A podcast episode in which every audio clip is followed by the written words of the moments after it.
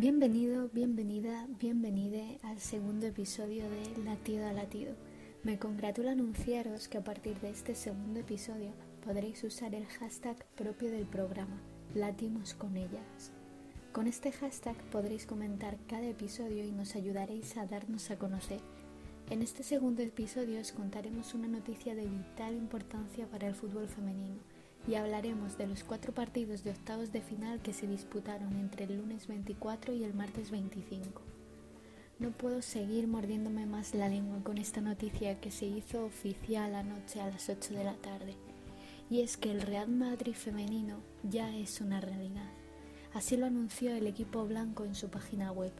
La fusión entre el Club Deportivo Tacón y el equipo merengue ha sido aprobada el poco tiempo disponible para la aprobación en la Junta y en la Asamblea ha hecho que el equipo de Chamartín no se vaya a inscribir esta temporada bajo el nombre Real Madrid.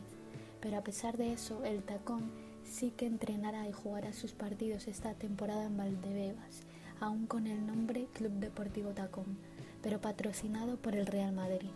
Será el 1 de julio de 2020 cuando por fin se fusione por completo y el tacón pasará a tener el nombre Real Madrid.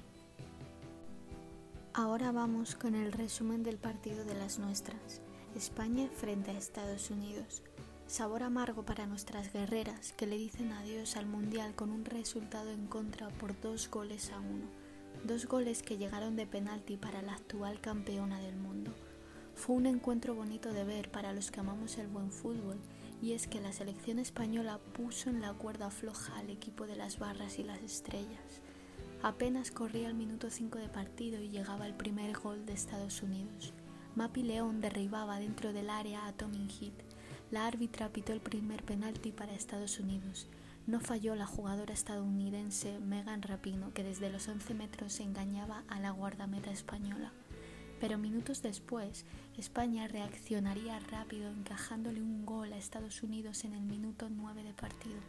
El gol llegaría gracias a una recuperación de balón de Lucía García al borde del área rival que asiste a Jennifer Hermoso.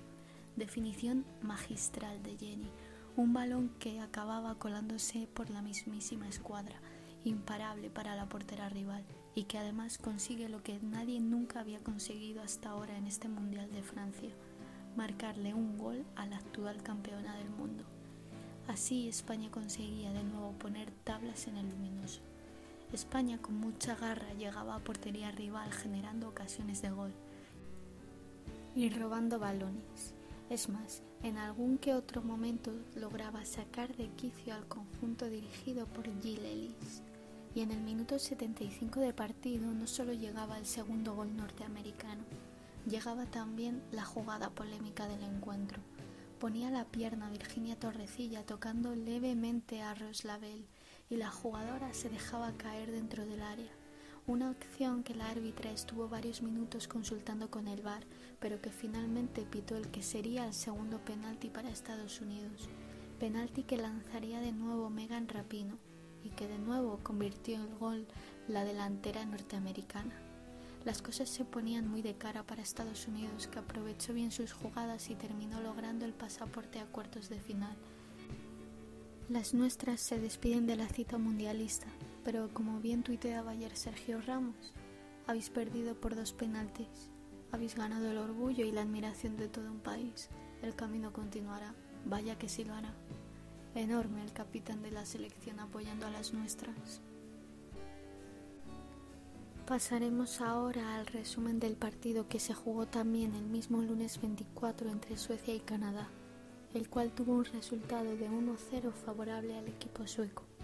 Pudimos ver un encuentro donde reinaba el respeto por parte de ambos equipos, donde un fallo podía significar la marcha inmediata del Mundial para cualquiera de los dos. Tuvimos una primera parte en la que apenas se generaron ocasiones, pero fue en la segunda mitad donde el partido empezaba a coger color. Corría el 54 de partido cuando las suecas recuperaban el balón en su campo y Aslani en carrera metía un pase magistral en profundidad en diagonal al segundo palo, el cual terminaría finalizando Blackstenius, que se desmarcaba bien para darle el 1-0 a Suecia. Seguía dominando el equipo sueco en esta segunda parte, En el minuto 67, Scott, la jugadora de Canadá, chutó a portería, pero el balón dio claramente en la mano que estaba separada del cuerpo de una jugadora de Suecia. El VAR determinaría que había penalti. Lo tiró Janine Becky, pero finalmente Lindahl, la guardameta sueca, pararía ese penalti. Gran parada para evitar el que hubiese sido el empate para Canadá. Corría el minuto 80 de partido y la árbitra pitó un segundo penalti claro favorable a Suecia, penalti que no se tiró. El VAR lo decidió así porque previamente había fuera de juego en esa jugada. Llegaba el final del partido y Suecia era quien conseguía ese pase a cuartos ante una Canadá que lo intentó hasta el último aliento. Ahora pasaremos al resumen de los dos partidos que se jugaron ayer Iremos con el primero que se jugó entre Italia y China, el cual finalizó con un resultado de 2-0 favorable a las italianas. Una selección italiana que salió enchufadísima al duelo frente al conjunto chino. Tan solo en el minuto 9 llegaría el primer aviso del equipo italiano, llegaría el que hubiese sido el primer gol para Italia, pero la delantera italiana se encontraba por delante de la defensa rival, Posición antirreglamentaria de Giacinti. La juez de línea pitó fuera de juego, gol que no terminó subiendo al marcador. Tan solo unos minutos después, en el 14 de partido, la suerte estaría a favor de Italia. Llegaba el primer gol italiano. Un rechace que remató Giacinti dentro del área. De esta forma, la máxima goleadora de la Serie A durante esta temporada con 21 goles ponía el 1-0 en el marcador. Todavía en el Ecuador de la primera parte, las chinas se crecían llegando con peligro a portería pero sin acierto. Ya al inicio del segundo tiempo, China lo seguía intentando, pero le robaron el esférico en una salida de balón y así llegaba el segundo gol del partido, el segundo para Italia. Aurora Cali, jugadora de la Juve, ponía el segundo con un disparo raso desde fuera del área que batía a la guardameta china en el minuto 49. A pesar de intentarlo, China no pudo encontrar ese gol para meterlas en el partido y finalmente es Italia quien consigue ese pase a cuartos de final. Pasamos ahora al último partido de octavos de final que se disputó entre los Países Bajos y Japón. Venció Países Bajos, que conseguía el último billete a los cuartos de final. Tuvimos un encuentro bonito de ver con un alto nivel de juego por parte de los dos equipos. Sufrió Países Bajos, aunque tan solo en el minuto 16 de partido llegaba el primer gol para Países Bajos de córner. Marnes remataba de tacón y ponía el 1-0 para el equipo holandés. A raíz del gol, el conjunto nipón le ponía una marcha más al partido y al filo del descanso en el minuto 42 Japón aprovechaba un pase al espacio y Hasegawa puso la magia elevándolo justo el balón para batir a la guardameta del conjunto holandés. Ponía de nuevo tablas en el marcador en un momento decisivo, justo antes del descanso.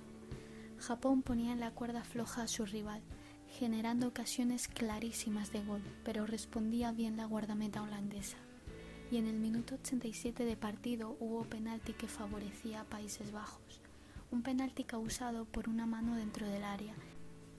Y desde los 11 metros no perdonó Miedema para darles no solo el segundo gol a las holandesas, también para darles ese pase tan deseado a los cuartos de final.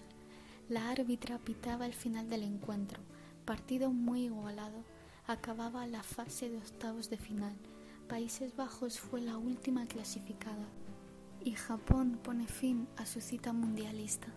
Ya tenemos cerrada la clasificación y los cuartos de final quedan así. Comenzará a rodar el balón en esta fase mañana 27 de junio. A las 21 horas se enfrentará Noruega frente a Inglaterra. El viernes 28, a la misma hora, a las 21 horas, se enfrentará la anfitriona Francia ante Estados Unidos y el sábado 29 tendremos las dos últimas eliminatorias. A las 15 horas se enfrentarán Italia y Países Bajos y a las 18.30 Alemania frente a Inglaterra. Espero que hayáis disfrutado de este episodio tanto como yo he disfrutado haciéndolo. No te olvides de recomendarnos en redes sociales con el hashtag Latimos con ellas y nos vemos en el siguiente episodio donde hablaremos de lo que suceda en la eliminatoria que jugará Noruega frente a Inglaterra.